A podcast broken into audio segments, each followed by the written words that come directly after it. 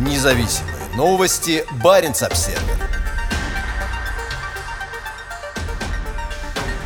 Из-за войны и надвигающегося экономического кризиса в России смягчают экологические требования.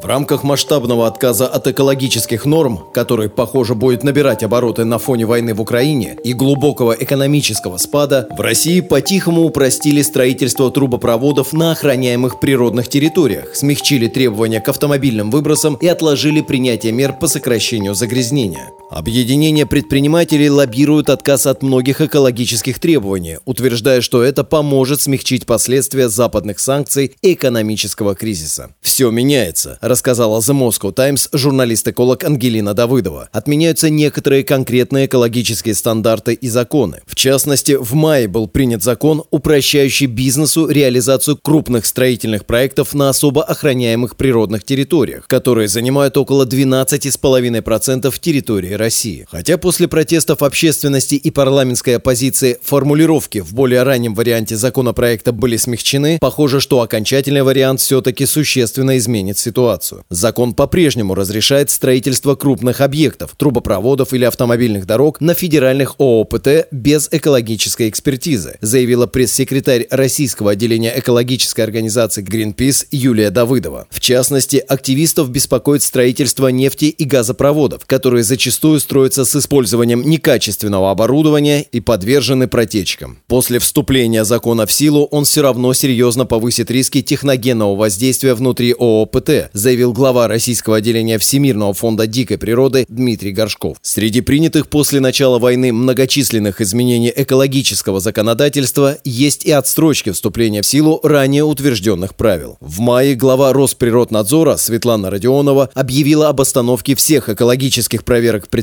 на два года. А Министерство природных ресурсов и экологии сдвинуло на два года сроки реализации проекта «Чистый воздух» – государственной инициативы по контролю выбросов вредных веществ в самых загрязненных городах России. По утверждениям чиновников, такие изменения необходимы для стимулирования экономической активности и предоставления российским предприятиям возможности адаптироваться к новым экономическим условиям, созданным западными санкциями и уходом из России многих западных компаний. По прогнозам Всемирного банка, В этом году российская экономика может сократиться более чем на 10%. Основным проводником усилий, направленных на то, чтобы убедить правительство смягчить правила в отношении норм выбросов и загрязнения, стали лоббистские объединения предпринимателей. Российский союз промышленников и предпринимателей, влиятельный лоббист интересов бизнеса, в марте направил письмо вице-премьеру Виктории Абрамченко, курирующей экологию, с предложением внести в нормативно-правовую базу 43 изменения. Одно из них – это перенос на несколько лет сроков исполнения обязательств по установке системы мониторинга и контроля выбросов после получения комплексного экологического разрешения. По словам Давыдова из Greenpeace, 42 из 43 инициатив Российского союза промышленников и предпринимателей смягчают экологические нормы и развязывают руки бизнесу таким образом, что страна гарантированно столкнется с многочисленными авариями экологическими катастрофами. Один из самых заметных громких откатов назад в сфере экологического регулирования с начала начала войны в Украине произошел в автомобильной промышленности. С начала мая российские автопроизводители больше не обязаны соблюдать стандарты контроля за загрязнением окружающей среды, используемые Европейским Союзом. Как пишет деловая газета «Коммерсант», это приведет не только к росту загрязнения, но и к снижению безопасности пассажиров. По словам журналистки Давыдовой, продвигают внесение конкретных изменений обычно либо бизнес-объединения, либо отдельные компании. Бизнес-сообщество в целом нацелено на смягчение экологии экологических требований, сказала она. Многие также опасаются, что параллельно с отменой норм и правил государство может попытаться расправиться с экологическими активистами. В военное время экономика находится под давлением, и экологический активизм воспринимается чуть ли не как предательство, сказал российской службе The Moscow Times активист из Северной Республики Коми Игорь Иванов. В июне российский суд оштрафовал Иванова на 30 тысяч рублей за антивоенный пост в социальных сетях. Другие активисты в области экологии и изменения климата климата бежали за границу с начала войны, опасаясь уголовного преследования. Их отсутствие в стране будет, вероятно, означать дальнейшее ослабление надзора, когда речь идет об экологических проблемах на местах. В более широком смысле многие опасаются, что вторжение в Украину изменило политические приоритеты Кремля и что масштабные реформы в области климата вскоре могут быть свернуты. По словам Давыдова из Greenpeace, Министерство энергетики России может даже пересмотреть свою цель по достижению нулевого баланса выбросов углерода к